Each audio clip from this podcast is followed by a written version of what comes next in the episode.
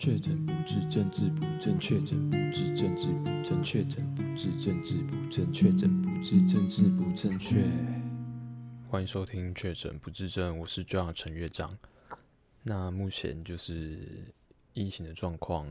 目前就是已经确定，呃，三级会再延长到六月，六月去了嘛？因为原本是原本预预预计是五月二十八号。然后看状况，然后现在是已经提前已经宣布，就是会呃这个状态会继续往后延延期到六月左右这样子。那我自己是觉得大概就是这这这样子的状况可能会持续到呃疫苗量足够，然后让一定比例的人可以做实打这样子啦。对，那所以就是目前。很多人就是在家工作嘛，然后基本上学校基本上这学期就是结束了啦，就是不管是国小小朋友啊，还是大学生，全部都不需要再去学校这样子。对，那所以就很多人其实，呃，就是因为待在家嘛，其实就多出了很多呃时间这样子，就是多了一些自己的时间这样子。那可能有些人会觉得。诶、就是还不错，就是终于可能平常忙得焦头烂额啊，然后没有时间就是这样子待在家里面啊，然后现在突然诶、有了这样子好像蛮完整的一大段时间可以待在家，或者是可以跟自己独处这样子，那可能可能有些人就会觉得很可贵啦，就是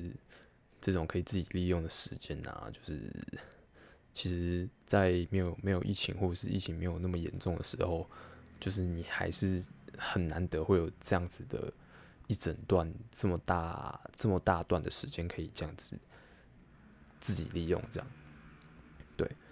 但是因为其实我平常本来就基本上时间都算是自己的啦。那那时候呃还没有进入三级的时候，时间可以自己安排啊。就比如说有时候可能。想到外面的，比如说咖啡店啊，然后做事情之类的，就是可以自己安排，然后自己利用这样子。那现在就是不能出门嘛，基本上没有影响到我太多，就是我 就是平常的生活的模式这样子。但是碍于我一些 怎么讲，呃。一些性格上面的缺陷，就是其实这两这两个这一个礼拜以来，就其实唉，虽然没有影响到我什么，但是因为不能出门，就其实还是状态差蛮多的。那其实总归就是还是就是因为我自己就是在家里没有办法很自律，那其实我自己也很清楚这一点。就虽然说就是不能出门。跟能出门对我来说，就是实际上根本就没有影响到什么东西。但是我待在家，就是在家里这样子的环境，其实我状态会蛮差的，因为家里就很舒服嘛。就你如果真的要做事，啊，你旁边又有床，那可能就是哎、欸，坐没有几分钟，然后就就跑到床上，比如说躺，然后就睡着，或者是划手机这样子，然后做事的效率就蛮差的啦。我自己知道我有这个这个问题，所以我之前我都会逼自己。出门就是不要待在家里，就是这样子才会该做的事才会才会去做，然后才会做得完。因为在家就是就有点像是很恐怖的那种精神时光屋，就是你也不知道什么事情也没做，然后一天就过去了，对啊，就蛮可怕的啦。那有时候就是这样子一睡，然后就睡好几轮，睡睡睡睡睡睡到就是完全就是。不知道睡到什么时候了，对啊，蛮可怕的，这样子堕落这样睡，对啊，所以其实现在不能出门嘛，然后在家我自己做事的效率是不大好啦，对啊，那可能很多人就是平常没有这样子的时间，反而会觉得很宝贵，或者是就是会善加利用这样子，那我的状况就比较不好，这样，对啊，但是其实诶。呃，这这段时间还是因为有时候没办法嘛，还是必须出去买东西，那还是会出门。对。但其实我觉得，就是可能就是基本上你就是要避免那种不必要的集会、不必要的群聚，然后不必要的一些呃怎么讲，不必要的社交这样子。那基本上你就是去外面呃买东西啊，或者是家附近啊晃啊，你不要就是进去什么店室内然后消费这样子，那基本上是不会有太大的问题啦。那嗯，这个礼拜以来，就其实是可以看到，因为大家基本上都有共识，就是每次就待在家里嘛，对啊，就不要跑出去。然后很多呃餐饮业啊，基本上也就是变成外带，你也不能内用，所以你其实也没有地方可以做，也没有地方可以去。东西买了，你就必须回家这样子。那其实那时候刚进入三级的那头几天，就是真的。路上、街道上，真的人真的很少。那大家也就是有那种 很主动的，有点半封城的状态啦。就是车呃路上的马路马马路上面的人啊、车子啊，全部都真的很少。就是你就是在一般就是白天的时候，你看到景象，就是会以为诶、现在是清晨嘛。然后你有可能晚上就是。天一暗下来的时候，你你看到那个景象，你就觉得说，哎、所以现在是已经呃十一点、十二点左右的市容嘛，就是真的人车都非常非常的少。那其实我自己觉得就是这样子的景象，这样子的状况，其实还蛮不错的、因为看到这个景象，你才会发现，就是平常是在呃疫情没有这么严重，或者是没有疫情的时候啊。那生活在都市里面，就是台北市啦。然后你只要一出门，就是看到车水马龙这样子，然后你就觉得哦，会觉得整个就是生活的节奏很快速，然后你会觉得，就会有点，呃，不知不觉会有点紧绷，然后会有点焦焦躁，对，焦躁，就是会觉得一切都好好急促哦，好像就是你没有办法。就是静静的这样子走在马路上，然后可以就是不会受到很多刺激或很多干扰，比如说什么喇叭声啊、汽车声啊、人声啊，就是整个街道的刺激很多这样子。那现在这个三级的状态，就是整个城市就突然就是在外面活动的人就很少，然后因为瞬间觉得就是很安静，然后很舒服这样子。对，就大概有点类似于，就是你可能三更半夜的时候啊，然后在在路上或巷子附近闲逛，然后你就觉得，哎、感觉好像大家都睡着了，然后这个现在这个夜晚，然后这整个城市只剩下你一个人醒着，这样子的那种很很怎么讲，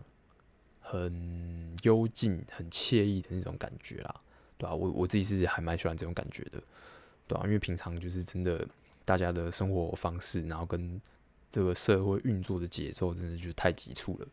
对啊，就是 真的是蛮蛮不舒服的，对。所以我目前就是会还蛮喜欢，就是目前就是人车变少的这样子的状况啦，对。那基本上现在疫情的状况算是该说稳定吗？其实就是也是另外一种稳定啊，虽然就是每天。就是还是有持续有人确诊，但是就是稳定的数字这样子，就是没有突然爆掉啊或怎样的，所以也算是另外一种稳定。那反而是最近发生的一件事情，我反而 觉得它带来的冲击甚至比疫情还更大。那就是新垣结衣跟新野源结婚嘛，然后就蛮突然的。那他们两个就是呃之前那部日剧，哎、忘记是日剧还是电影了。反正就是月薪娇妻的男女主角，然后他们就假戏真做，然后现在结婚在一起了。然后那时候我在网络上看到一片哀嚎，真的是 那时候真的差点笑死。因为我本身也不是新垣结衣的粉丝啊，所以其实对我来说造成的冲击没那么大。但我其实知道，就是很多人就是会很多仔仔其实把新垣结衣当成自己的老婆这样子，然后就是支持他，然后。呃，喜欢他已经从从出道到现在很长的一段时间这样子，所以那时候整个哇，网络看到就是哀鸿遍野，就是 大家都超崩溃的，就是会他们就觉得说，哇，觉得就失恋的啦，然后很多人甚至就觉得这件事情的冲击，其实对他们来说是比异性还要大。然后那时候真的是就觉得还蛮好笑。那因为其实我本来就不是一个呃追星，就是不太追星啊，对啊。然后就算就是觉得，哎，这个可能呃这部戏啊，或者是嗯、这个这个歌手啊，就是长得蛮漂亮，或者是作品还不错，但也不会特别就是去去收集他的资料，或者是把它记起来这样子，对啊。但是其实有些人就是追星会追的蛮凶的。那其实我那时候就想到，就是我那时候在当兵的时候，然后那时候一群男生嘛。就当兵的一群男生啊，就是一定都是讲一些没有什么营养的话，然后反正有一天就是很自然而然的，总是会讲到就是可能 A 片的相关的话题，然后呢，就突然就是整个讨论度就突然热络起来，然后大家就开始在那边分享自己喜欢哪一个 AV 女优啊，然后我觉得对我来说最冲击就是我那时候有一个还蛮要好的一个同同班的邻兵同梯的弟兄这样子。然后他就是长得斯斯文文，就是干干净净这样子。然后就是怎么讲，呃，书卷味，书卷味，你就觉得他就是乖乖的，不会那边就是做一些有的没的啊。然后或者是，反正他就是看起来就是很干净、很乖，然后不会不会乱来的男生这样子。然后结果呢，那时候一讲到 A 片这个话题，哇，我整个大开眼界。就是我，我这个就是外表看起来就是很很纯、很纯洁，然后很正直的这个同梯的弟兄，他就是开始就是聊起来，然后他就聊说什么他看的 A 片，然后什么他他那些 AV 女优，然后他还就是会分门别类，然后归档，然后建档，然后哪个 AV 女优，然后什么片子，然后他就是看过，然后觉得不错的，然后就是会整理起来这样子。然后那时候反正那时候我们寝室瞬间变成就是整个。怎么讲？就是变成一个 A V 的研讨会这样子。然后我那时候在旁边，我就想说，干，就是好，就是就是男生看直男看 A 片，其实其实就是一件还蛮不意外的事情。就是哪个直男没有看 A 片呐、啊？对，就直男都嘛都嘛很色，都嘛都嘛没营养，然后就是就是那个样子，大家知道的。那我也不会避，我也不会避讳说什么我没有看 A 片啊，就是不可能啊，直男一定都会看 A 片啊。然后只是我那时候很很吃惊的是，天哪！竟然大家就是对于 AV 研究到这种程度，然后还就是归档分门别类，然后哪个哪个哪个 AV 女优长什么样子，然后都很清楚，然后叫得出名字。然后我那时候真是觉得很夸张。然后尤其是我那个还还蛮要好的那个长得干干净净，感觉很纯洁纯洁、纯洁纯洁的那个邻兵，然后他就是他也是非常了若指掌。然后那时候就觉得 就觉得还蛮冲击，蛮好笑的。对啊，好，那总之好，现在转到最近也是一个大事件。那这个大事件是发生在 PTT 上面。那其实我我也不算 PTT 的小民啊，就是我有时候有之前的话是哦，有的时候就是可能会比较常去是 NBA 版，就是看一些每天比赛大家讨论这样子，然后就是。疫情这阵子就是有时候会上八卦版，然后去看一些，比如说可能疫情的消息啊，或者是一些看看大家讲干话，因为大家就闷在家里嘛，对吧、啊？所以基本上 PTT 对我来说就算是一个看大家讲干话，然后一个舒压的地方。那其实上面很多乡民就就真的就是讲话就很好笑啦，就是有时候你也知道他就是不正经啊，就是大家都知道，哎、谁谁在不正经啊，然后谁在讲干话、就是其实，就是你你还蛮容易就是能够分辨，就是到底到底谁在搞笑，然后谁在认真啊，然后或者是谁谁就是低能儿这样子，其实一看就知道了啦。就是如果你有稍微的使用一小段时间，基本上都不会太难判断。对，那最近发生的事情就是，呃，就最近吵很凶的认知作战嘛，然后总之最近 P PTT 八卦版就被。呃，就被就被冠上是中共的认知作战中心。反正大概事件就是，就是有一些名嘴例外啊，然后就就觉得 PTT 这样这个地方就是带风向啊，然后可能会影响到国安啊，或者是释放一些假消息。然后反正最近的事件就是发现就是呃带头去呃攻击 PTT，然后呃去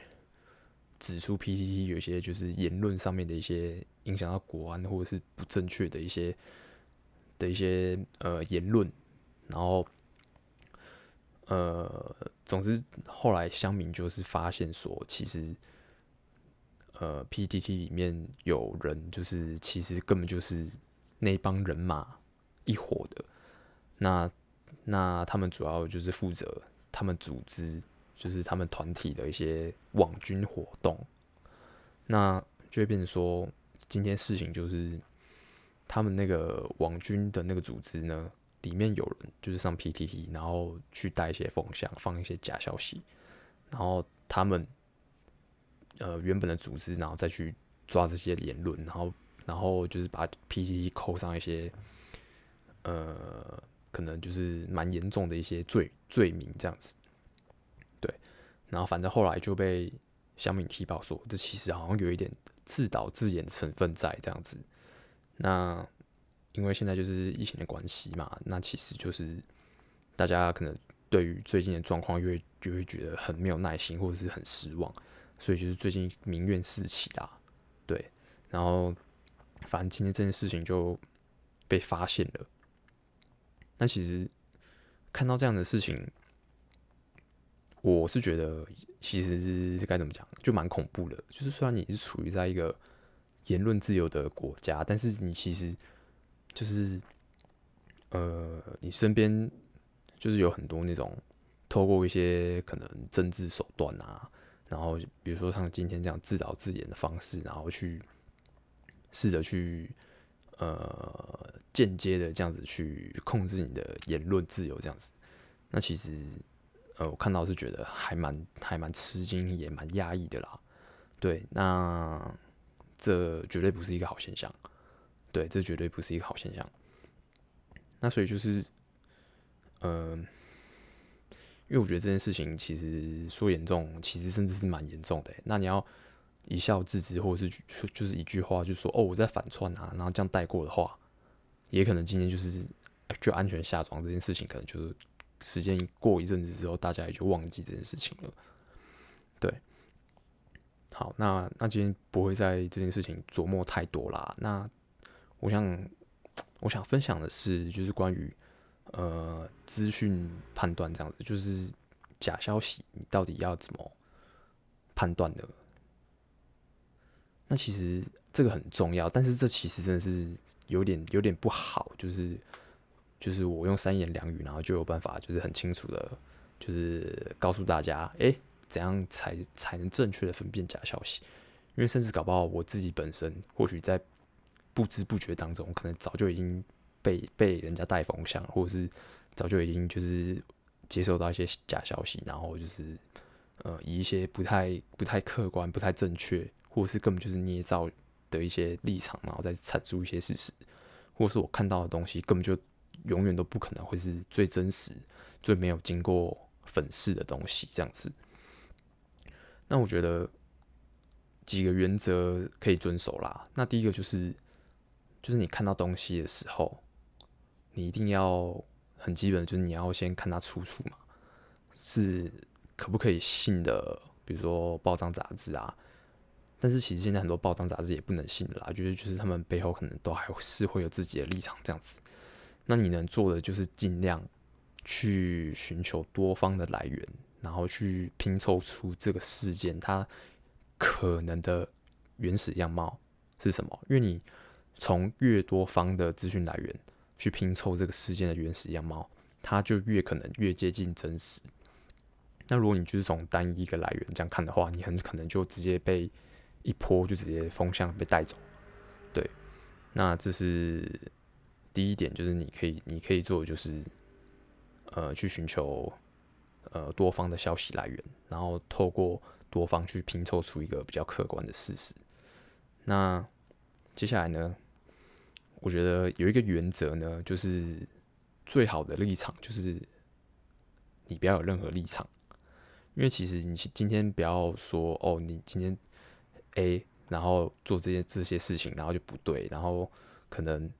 你 B 然后就就都对，就是你可能会很习惯性的你选边站，然后就觉得这边全对，或者然后那边全错。那有些人就可能会站在另外一边，然后觉得那边全对，然后你这边全错这样子。那你今天其实选择立场，你就会有点怎么讲，就失去你判断的呃客观性跟正确性。那其实最理想的当然就是你不要有任何的立场，就是你就就事论事。好，那今天不管是哪一边，他做了正确的事情、对的事情，你就你就称赞，就你也不要你也不要吝啬于称赞，就算他跟你的立场是相反的，但如果他是做对的事情的话，就是。基本上，呃，称赞正确的事情才是你展现你气度，然后还有展现民族价值的一个风范。这样，那如果今天呢，就是呃，你看到不对的事情，不管是哪一个、哪一个、哪哪一边、哪一个立场，或是哪一个团体或哪一个党派，看到不对的事情，就是基本上你就是要指指正，你就是要骂。我觉得。就是看到对的事情称赞，看到错的事情骂，然后这才是最正确的立场，就是这才是真正的超越，这才是真正的怎么讲？就是监督，就是这个我们我们这个国家的运作方式。对，那我会觉得说，呃，比如说我们常常会在一些议题上面就会看到有些人就是无脑的开始谩骂啦，然后就觉得，呃，就是错啦，然后就不对啦，啊，你跟我不同。不同边、不同颜色，你就是不对啦。你就常常看到很多这一种的，对。那但是就是相较之下，你也会看到另外一边，就是他们可能就是会，呃，怎么讲？就是他们会护航。那他们有时候护航，他们不是因为这件事情是正确的而护航，他们有时候就是你，就是如果你就是有点判断能力的话，你会发现他们其实就是只要可能立场。是同一边的，或者是他们是同一国、同一个团体，那他们就是会无脑的，就连不对的事情也护航。那这样子其实，你护航这边跟谩骂这边，其实你们两边做的事情是没有差别，是一样的。那我今天不是要开地图炮，然后就是两边的人都一起轰。我只是觉得，其实有时候护航护航这边也是还蛮有问题的，因为你今天。就是如果你看到这件事情就是不对，或者是还有问题，那你因为就是呃，可能一些团体或者是党派立场是一样的，然后你就无脑护航，那你这样子其实也不太对啊，是吧？那总之谩骂跟护航，就是其实我觉得半斤八两啦。那你真的是对的称赞，然后不对的骂，那就是不管你今天是身处于哪一边，那我觉得这才是真正。民主的价值所在，但是我觉得这个就是真的很困难呐，因为其实当局者迷嘛。如果你今天就已经就是已经不知道自己不理性的，那永远都不会知道自己不理性啊，对吧？好，那比如说像像最近其实不是不是常就是有人在那边一直那边讲说什么看好了世界，那其实这句话对我来说，我就觉得看其实很中二很智障。但是我知道那个出发点，但是希望就是。大家可以撑过这一波，然后就是成功的把这一波给挡下来，这样子。但是在我看来，就是觉得看这就很很低能啊，就感觉人家在耍憨呐。因为这这整整句话看起来就是很没有意义的鸡汤的内容。因为其实基本上就是冷静的人应该知道，这其实是一句根本就不太可能的事情。那。你今天这样讲，那是不是会造成一些前线医护人员的压力？那如果医护人员看到大家都来分享，那他们是不是就是背负了很多大家的期待，然后跟期望？那如果到时候就是啊没成功，那是他们是不是好像好像要对谁负责一样，对吧、啊？然后这就很奇怪。那基本上看好的世界，我当下看到的时候，我就觉得说，看这是这个也太中二了吧？这个根本就是动漫里面就是那种反派角色。会讲的一些台词啊，我那时候直接当下想到就是火箭队啊，或是或是什么看好的世界，感觉就是什么动漫里面那种大魔王或者是 BOSS 啊，然后嘞那边他妈想要统一世界，然后就会讲这种话，对啊，就你就是感觉就是反派，就是会会讲说，比如说看好了世界，反正我那时候就直接想要火箭队啦，为了防止世界被破坏，然后反正我觉得就是有些话，就是比如说像我自己本身就很爱看动漫。然后我就觉得说，看这是动漫里面的台词吧，怎么会这样拿出来讲嘞？然后就觉得，就觉得，看是不是是不是搞不清楚状况？那其实今天我觉得问题不在于打这串文字的那个最原始的那个的来源，因为其实我后来有去求证，就是看到底是谁发这个东西，然后就发现其实。那个人他在推特上面发，然后他其实本身就是就是其实蛮边缘，就是他其实就自己讲自己爽而已，他其实也没有想到说这这个要分享给大家，然后就是叫大家来分享这样，那就是大家是很自动然后的的去主动去分享这些东西，那其实其实他那时候就是这句话被分享出去，他自己也是蛮惊讶的，他也顿时不知道怎么办，因为突然收到很多人的关注，那。支持的分享的很多，那骂他智障、骂中二的也很多。那所以我觉得今天今天就是比较问题的是那些分享的人啊，对啊。然后我自己有观察到，就是你你如果身边就是你有看到一些朋友，那他们就是常常会分享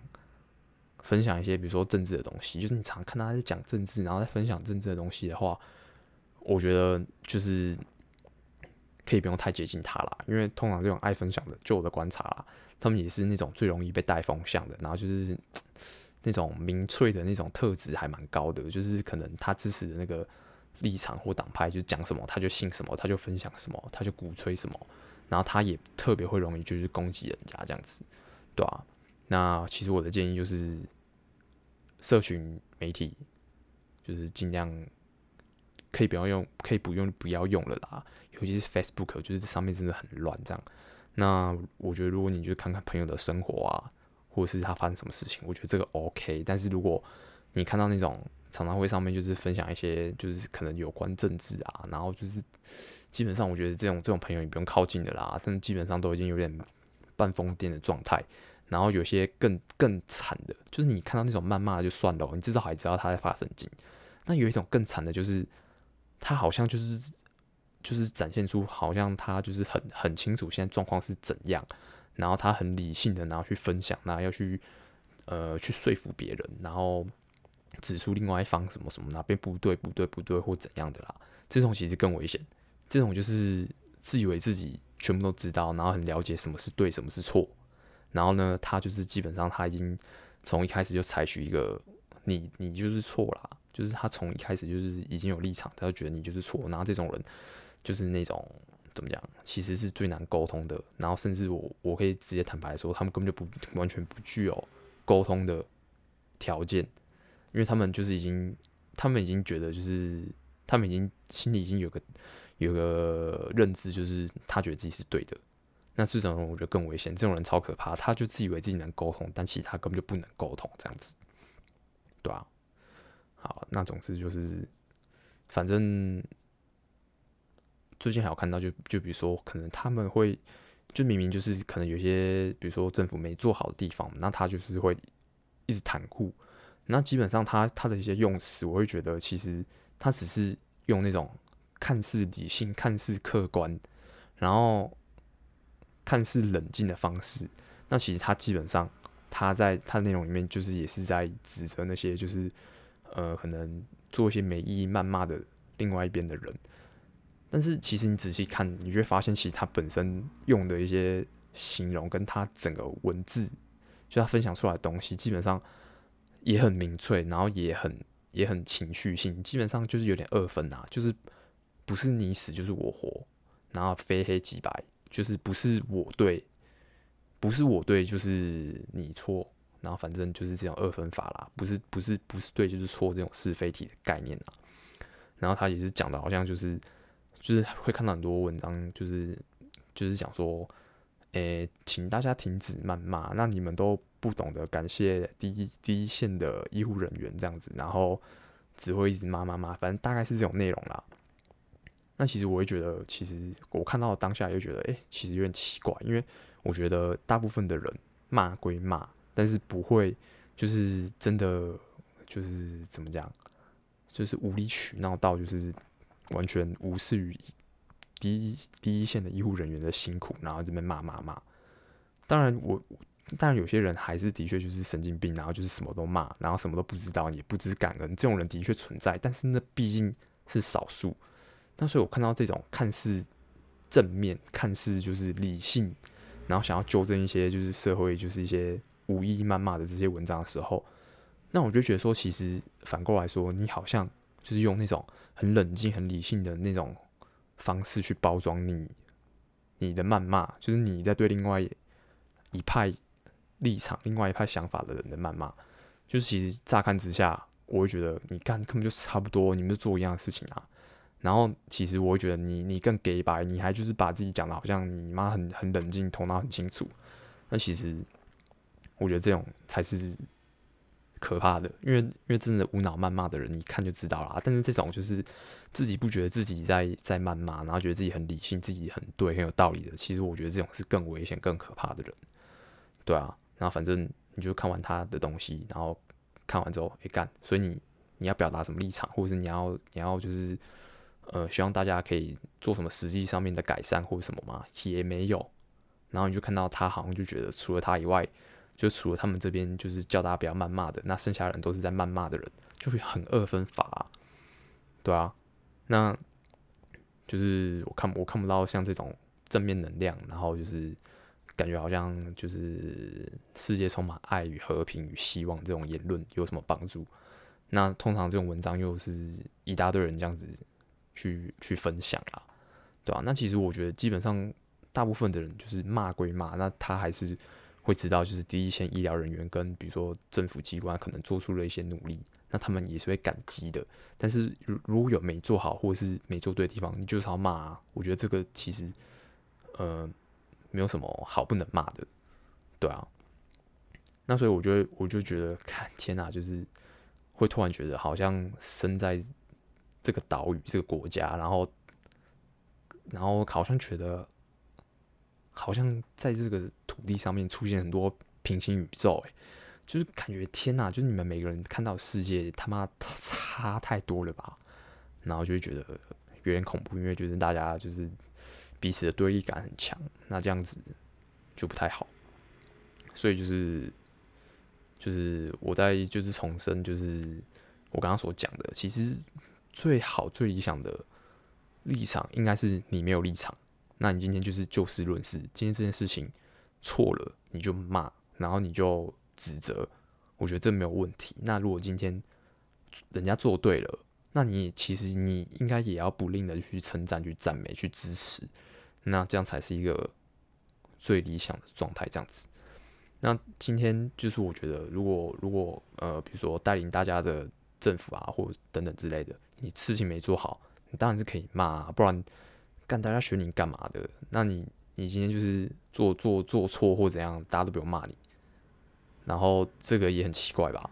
那我觉得大家本来就是该负起监督的责任啊，但当然就是你，我觉得你在骂的同时，你最好还是有一些，比如说建设性的一些建议，或者是可以改善的一些东西可以提出，因为其实我觉得那种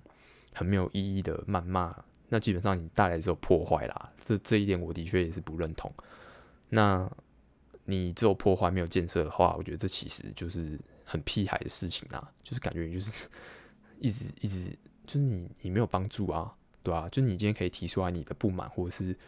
呃哪边不对，但我觉得基本上你是也要提出一些改善的方式。那我觉得这样子才是一个比较好的讨论的场域，这样子。对啊，不然真的就是就是会沦沦为那种屁孩啊，然后就看到什么就骂什么这样子，对啊。那我觉得的确啦，就是就是出来可能为民服务啊。我后来想一想哦，其实因为很多人就是出来为民服务，基本上他心里打的算盘其实自己个人的利益啦，对啊，这的确就是真的很黑暗啊。就小时候不懂，但慢慢长大，其实看到很多就是这样子的东西，就是。就是整个怎么讲，整个系统跟环境是出了问题的，因为就是在呃那个环境里面，在那个场域，在这个政治圈里面，就是已经就是一个大染缸了。那大家就是各怀鬼胎啦，然后就是其实为民服务这件事情已经被跑到九霄云外，或者是根本就是在可能很后面的顺位了，或者是可能。就是刚好顺便可以为民服务，才会为民服务。那其实这是应该摆在最首要的位置，就是为民服务才是最重要的事情吧。但其实大家看到的，其实主要就是利益已经大过于为民服务或是人民的权益了啦，对吧、所以后来就觉得，因为有些人会觉得说，就就是好，那以后出来当官的，就是你就不要，你就不要拿薪水。那这样子的话，可能就是真正出来的人才是真正。想要为民服务的人，那其实我觉得这样子还是有点瑕疵，因为比如说，好，今天出来的是一个他妈的，他有家族企业，然后是什么集团或什么公司的老的大佬之类的，那他本身就是后台硬啊，资金雄厚啊，那他是不是这样子出来的话，你不给他薪水，但他本身就有钱啊，那是不是可能可能世界就是看好了世界，那世界就是也落入就是这种。呃，金钱游戏当中，或者是对，就是落入这些财团手中，那这样子也不对啊。那我后来就是自己天马行空的想到，其实搞不好最好的方式呢，就是好，那基本上你来当官，那你的薪水呢，就是目前我们国家的最低最低工资，比如说二十二 k，然后妈你就拿二十二 k，然后呢还要规定说，就你一个月你只能花二十二 k，然后你所有其他就是。呃，除了二十二 k 以外的所有财产全部冻结，在你当官的这段时间，你完全就不能去使用，或者是你出来当官的话，你你那些财产都收归国有，就是毕竟你要出来为你服务嘛，那你把你的财产拿出来就是捐献给国家，这也合理嘛。如果你真的是一心的，就是要希望这国家更好的话，好，那呃，你一个月只能用最低工资，比如说二十二 k 好了，那这是什么概念呢？这就是说，就是你你所过的生活就必须跟人民一样，但是呢，你必须做更多事情，负更多责任，因为毕竟你本来就是抱持着一个远大志向，然后选择站出来，然后希望就是大家更好嘛。那我觉得就是这个这个这个，如果提前就是一开始就已经把这个规则定出来了，那我觉得出来的人就真的是愿意为民服务，那他可能怀抱的志向就是真的是希望这个地方变得更好，对。那就不会有一些那种很奇怪的人啊，那出来就是其实只是为了要干嘛官商勾结啊，然后收人家好处啊，然后收人家利益啊，收贿赂，那这种人就不会出来了。那就是二十二 K 呢，如果你想要提高你的薪水，那你就尽可能的让这个国家变得更好，然后基本工资可以慢慢的往上调，基本工资往上调，基本上你就是在帮自己加薪。那我觉得就是如果以我这一套就是。规定你每个月只能拿最低工资，而且你能使用的财产就只有最低工资的这个金额，然后其他一切就是跟最低工资无关的，比如说家当，全部收归国有。那这样子的话呢，我觉得出来的人可能就是真的就是真心的想要为这个地方好的人啊，对啊，那这是我比较天马行空的想法，对啊，那。最后还是就是希望就是大家就可以团结啦，然后不要搞这种真的真的蛮蛮难看、观感蛮差的这种政治游戏，就是就是真的真的很不好啦。那那我觉得大家应该就是渐渐也觉得，就是其实就是世界很黑暗呐。那其实都就是看不太到什么真的是正义的一方，或者是真的就是。很真心的为大众着想的团体啦，就真的真的没有。就我来说，我会觉得真的没有啦。就是我觉得大家可能看到的，可能就是一些比较虚伪、比较表面、光鲜亮丽的，就是基本上你只是被利用的一个工具或者是棋子啦，对啊，那到底谁就是真心的为你付出呢？我目前是真的看不太出来啦，我是觉得没有啦。对还，是比较，这是比较令我感到难过的部分。对，好，那还是就是疫情期间，希望大家可以注意自己的健康，然后顺利度过这个难关。好的，那这集就先到这边，下期见，拜。